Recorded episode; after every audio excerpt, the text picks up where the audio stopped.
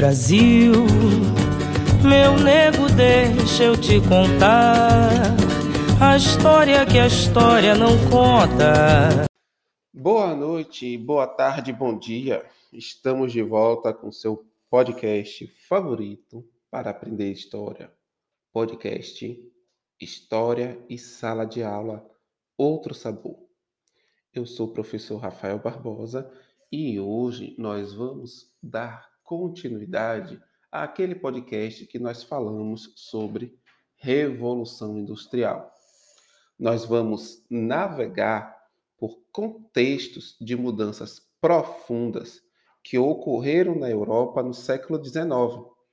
Nós vimos na trilha né, anterior que houve uma mudança social, econômica, política, cultural nesse período, final do século XVIII, início do XIX. Que mudanças foram essas? Quais mudanças foram essas?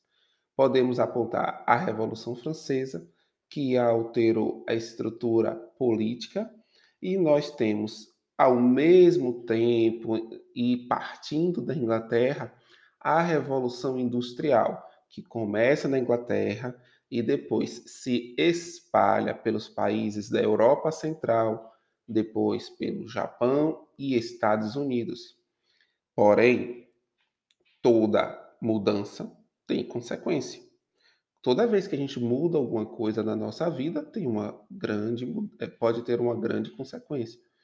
Os impactos da industrialização, eles chegaram também para as classes trabalhadoras. Isso mesmo. Porque se tem indústria, tem trabalho. Se tem mudanças, né, vai ter impactos.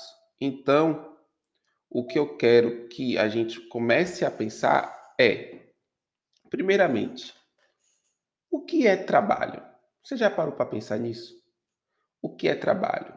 Né? O, o que é que justifica o trabalho? Por que nós trabalhamos? Pensem nisso. Reflitam o que é o trabalho. E por que é importante trabalhar? Uma outra pergunta que fica é: o trabalho é justo? Isso mesmo. Você já pararam para pensar? A relação entre trabalhador e patrão é igual? Por que existe essa diferença entre os patrões e os trabalhadores?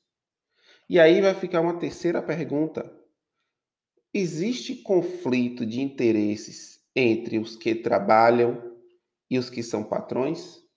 Existe disputa de interesses, né, de, de causas entre a classe trabalhadora e a burguesia? Lembrando aqui que burguesia, na definição clássica, são aqueles que são os donos dos meios de produção.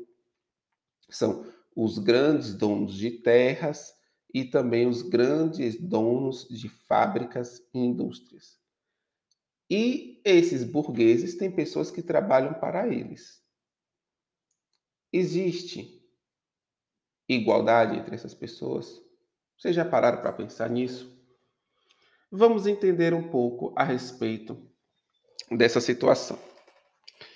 Quando surgiu a Revolução Industrial, basicamente nós tínhamos algumas corporações de ofícios, onde pessoas que sabiam fazer determinadas artes e ofícios se reuniam em uma espécie de cooperativismo e realizavam trabalho para si e dividiam o dinheiro. As pessoas tinham suas propriedades de terra, pequenas propriedades.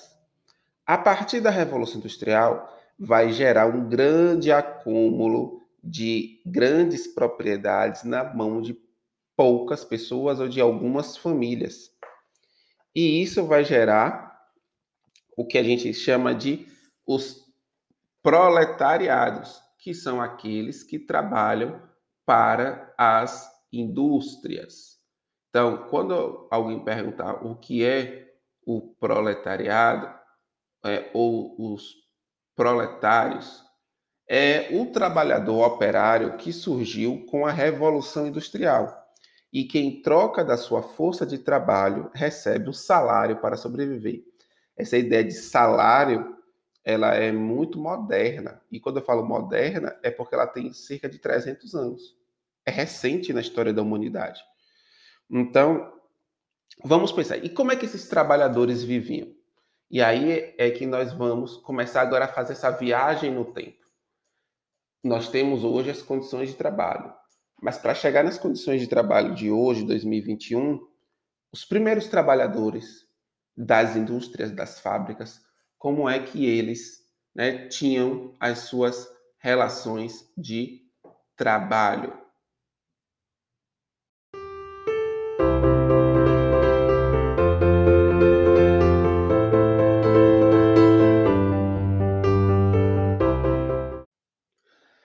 Vamos lá. As primeiras fábricas eram sujas, mal iluminadas e insalubres. Insalubre quer dizer que tinham pouca higiene, é, eram prejudiciais à saúde. É, tinham ratos, goteiras, mofo, baixa luminosidade, né? não tinha incidência de luz, não tinha ventilação, e a gente está falando do surgimento das máquinas. As primeiras máquinas geravam muito calor e as máquinas eram a vapor. Então eram lugares muito quentes. E não haviam equipamentos de proteção individual, os EPIs.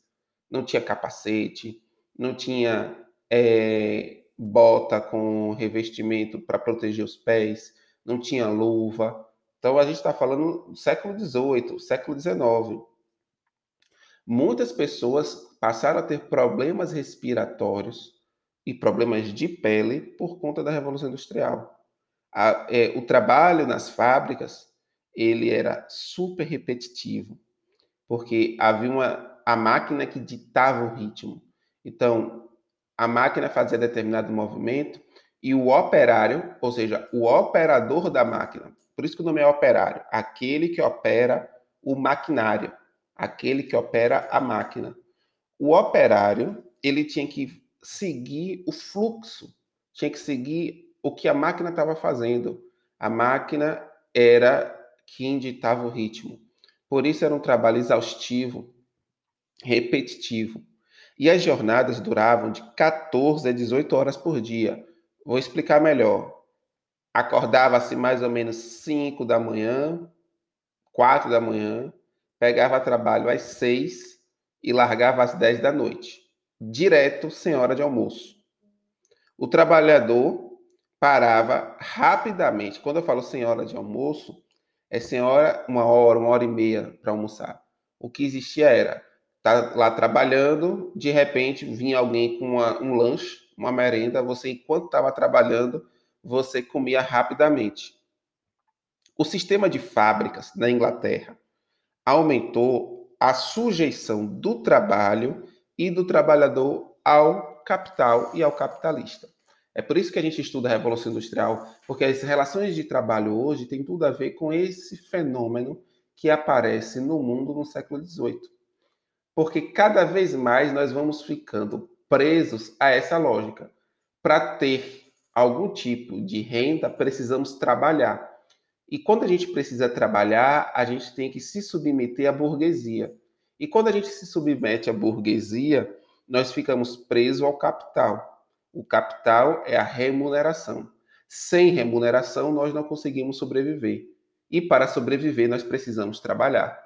Essa lógica é uma lógica nova. Ah, professor, nova quanto? Três séculos, 300 anos. Mas nem sempre foi assim. A humanidade tem 10 mil anos apenas dos últimos 300 anos, desses 10 mil anos que nós temos aqui nesse planeta, nós temos essas relações de trabalho. As primeiras fábricas fizeram uso intenso do trabalho feminino e infantil, pois mulheres e crianças ganhavam cerca de um terço. Exemplo, vou falar aqui em reais. Se um homem ganhava 10 reais por dia, a mulher ganhava 3 reais e a criança 2 reais. Então, se empregava muito mulheres para ganhar menos.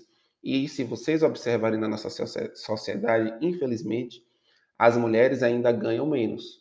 E o trabalho infantil é condenado porque crianças e adolescentes não estão aptas a trabalhar antes dos 16 anos. Segundo a lei, trabalhar antes dos 16 anos é proibido. E por quê? Porque é necessário ter um desenvolvimento psicológico e social cultural através da educação antes de se inserir no mercado de trabalho. Mas na Revolução Industrial, lá no século XVIII, ninguém pensava nisso.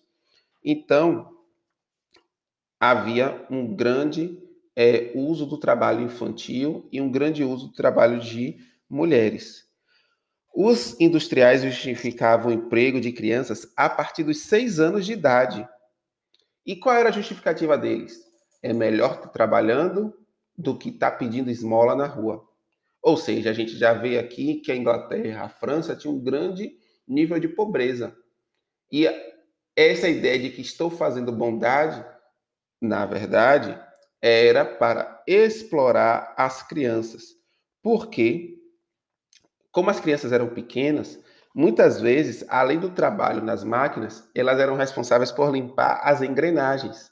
E assim, gente, vez ou outra, quase sempre, toda semana, as crianças estavam lá no meio das engrenagens das máquinas e alguém ligava a máquina sem querer e, ups, perdeu o braço, perdeu a perna, machucou, se feriu, morreu. E era muito comum. Passando da vida nas fábricas, no interior das fábricas, uma das coisas que a gente não pode esquecer é do grande êxodo rural. Êxodo rural, que é a saída do campo para a cidade. Nos primórdios, nos primeiros anos da Revolução Industrial, as moradias dos operários e a dos patrões era muito grande. E aí eu chamo a atenção, será que hoje mudou? As casas das pessoas que trabalham, dos operários, ela é do mesmo nível das pessoas mais ricas da cidade? Não, né? Quem é que mora nas regiões mais afastadas, nas regiões com que não tem internet direito, que não tem luz, que não tem água, que não tem saúde? E quem é que mora nas zonas onde tem serviços? Então, as principais vítimas de poluição do ar eram os operários. Eles moravam em lugares com poucos cômodos, todos amontoados. Não havia essa coisa de sala, cozinha, quarto, banheiro. Os banheiros nessa época eram coletivos. Imagine aí um banheiro coletivo. Ou seja, lá tem três, quatro bocas e aí lá você vai fazer suas necessidades fisiológicas. E havia muitas doenças, como a cólera, que é doença que vinha através da água e que é, fez muitas vítimas na, na época. Por conta dessa situação, a gente tem que analisar o aspecto psicológico. Pouco dinheiro, doenças, vida difícil e tendo que trabalhar apenas para sobreviver gera uma pressão psicológica tão grande que onde é que quando sobrava um pouquinho de dinheiro, essas pessoas gastavam para extravasar no álcool e nos jogos. É por isso que o índice de alcoolismo ele vai crescer absurdamente entre os trabalhadores e trabalhadoras. Homens, mulheres e crianças vão consumir cada vez mais bebidas alcoólicas a partir da Revolução Industrial. Por quê? Por conta de uma vida que não lhes dava oportunidade para usufruir dos bens culturais, do teatro, do cinema, das grandes obras de arte. Nesse período, essas pessoas só faziam trabalhar, trabalhar, trabalhar, trabalhar, trabalhar. O que é que elas encontravam como diversão? Os bares. Talvez isso não tenha mudado até hoje. Então, é, essa situação toda gerou as primeiras lutas dos trabalhadores, os trabalhadores, dos trabalhadores operários. Eles não ficaram parados a essa situação, reagiram. Reagiram de que forma? Primeiro, uma reação assim imediata era: eles imaginavam que o problema eram as máquinas, que o inimigo eram as máquinas. Então, houve muito quebra-quebra de indústrias na calada da noite, assim, de madrugada, os operários entravam nas fábricas com machado, com foice, com facão e, sabe, e saíam quebrando tudo. Isso foi é, atribuída a vários grupos. O mais famoso deles eram liderados por um general chamado Lud, e por isso ficou conhecido como ludismo. Então, a prática do ludismo era a prática de quebrar as fábricas, de transformar as fábricas, botar elas abaixo, porque os trabalhadores pensavam: se não tem fábrica, não vai ter exploração. Mas isso não foi a única forma. Várias pessoas começaram a estudar sobre como funcionava essa nova sociedade. E a partir daí, nós vamos ter outros movimentos nós vamos ter, vamos ter o surgimento da, do anarquismo, do socialismo, que são movimentos que estudam o capitalismo e vão pensar maneiras de superar essa exploração.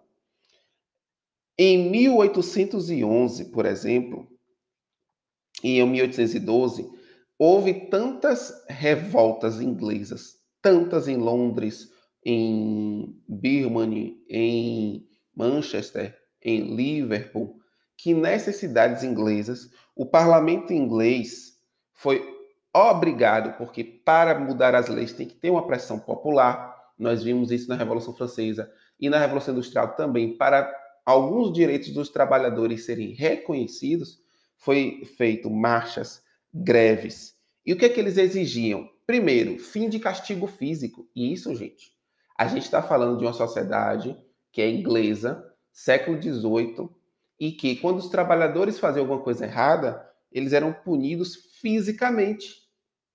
Observe que absurdo isso. Eles tiveram que lutar para que quando um, você fizesse uma coisa errada no seu trabalho, o seu patrão não lhe desse uma chicotada. Uma outra coisa é abolição, é, redução da jornada de trabalho aumento de salário, um salário que fosse um pouco mais digno. E à medida que as lutas do operário, dos operários foram aumentando e houve grandes marchas e grandes é, movimentos, nós temos algumas coisas que foram conquistadas e que é importante a gente lutar até hoje, como é, o direito de trabalhadores participarem das eleições, porque só participavam os mais ricos isso na Inglaterra. É, abolição de voto por renda, né? ou seja, que só podiam fazer votar aqueles que tinham uma renda superior a uma quantidade de libra esterlina, que é a moeda lá da, da Inglaterra. E houve também a limitação do trabalho das crianças. Observe que não foi extinto, mas houve uma limitação. E definiu-se que crianças a partir de 10 anos poderiam trabalhar. Houve proibição de trabalho infantil nas minas, né, nas minas de carvão. Mulheres e crianças ficaram proibidos de trabalhar porque eram lugares de grande exploração é, de trabalho. Houve diminuição dos impostos, sobretudo do pão, porque estava faltando pão para os trabalhadores começou-se a ter uma jornada de trabalho de 10 horas diárias.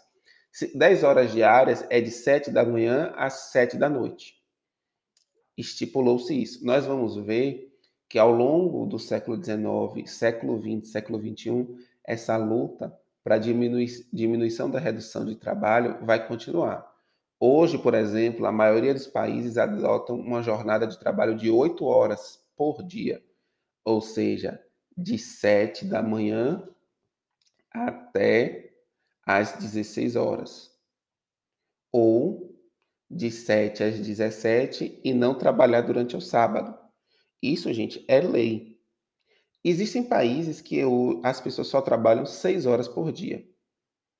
Houve também é, um monte de é, novos associações, novos partidos para tentar organizar esse movimento operário. É a partir daí que nós vamos ter os sindicatos.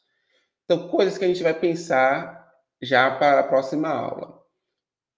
escutem novamente esse podcast e pensem a jornada dos trabalhadores, as condições de vida, o impacto que teve isso, o que significa trabalhar e como os trabalhadores se organizavam para poder melhorar suas condições de vida. Um abraço e até o nosso próximo podcast. Sangue retinto pisado atrás do herói, emoldurado. Mulheres, tamoios, mulatos. Eu quero país que não tá no retrato.